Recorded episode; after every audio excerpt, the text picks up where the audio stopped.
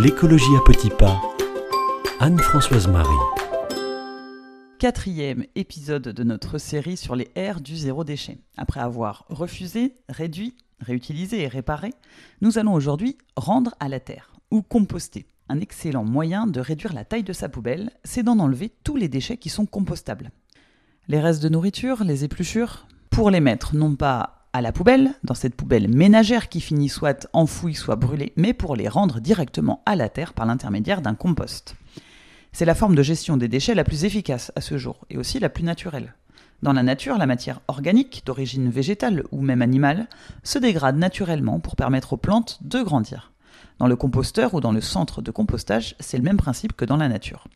Les déchets se décomposent en présence d'oxygène et d'eau grâce à des micro-organismes, des bactéries, des champignons, des organismes aussi un peu plus grands comme des lombriques ou des acariens, des cloportes ou d'autres insectes encore, pour se transformer en compost.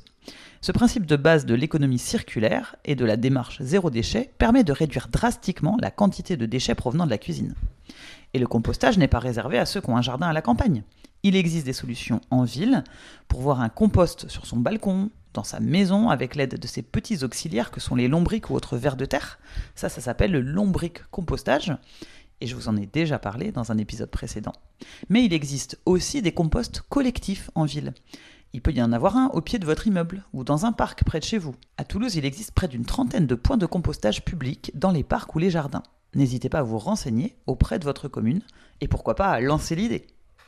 Alors, compost individuel ou collectif, qu'est-ce qu'on peut mettre dedans? Bah Déjà, on va mettre les déchets végétaux, les peaux, les épluchures, les noyaux, les pépins, les fruits et les légumes abîmés.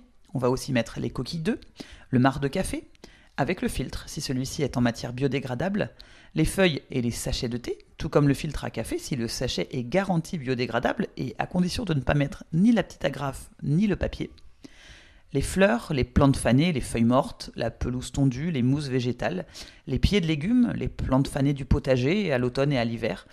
Attention, on évite de mettre les restes de viande ou de poisson dans le compost car ça pourrait attirer des nuisibles.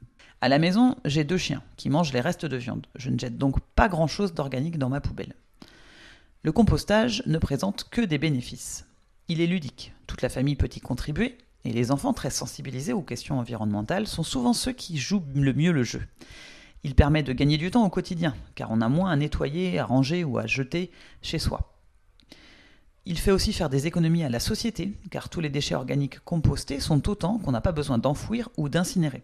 Et tant mieux parce que les déchets organiques brûlent plutôt mal et on a besoin de pas mal d'énergie pour bien les incinérer. De plus en plus de structures collectives, entre entreprises ou grands événements, se mettent aussi au compostage, et ça c'est vraiment une bonne nouvelle.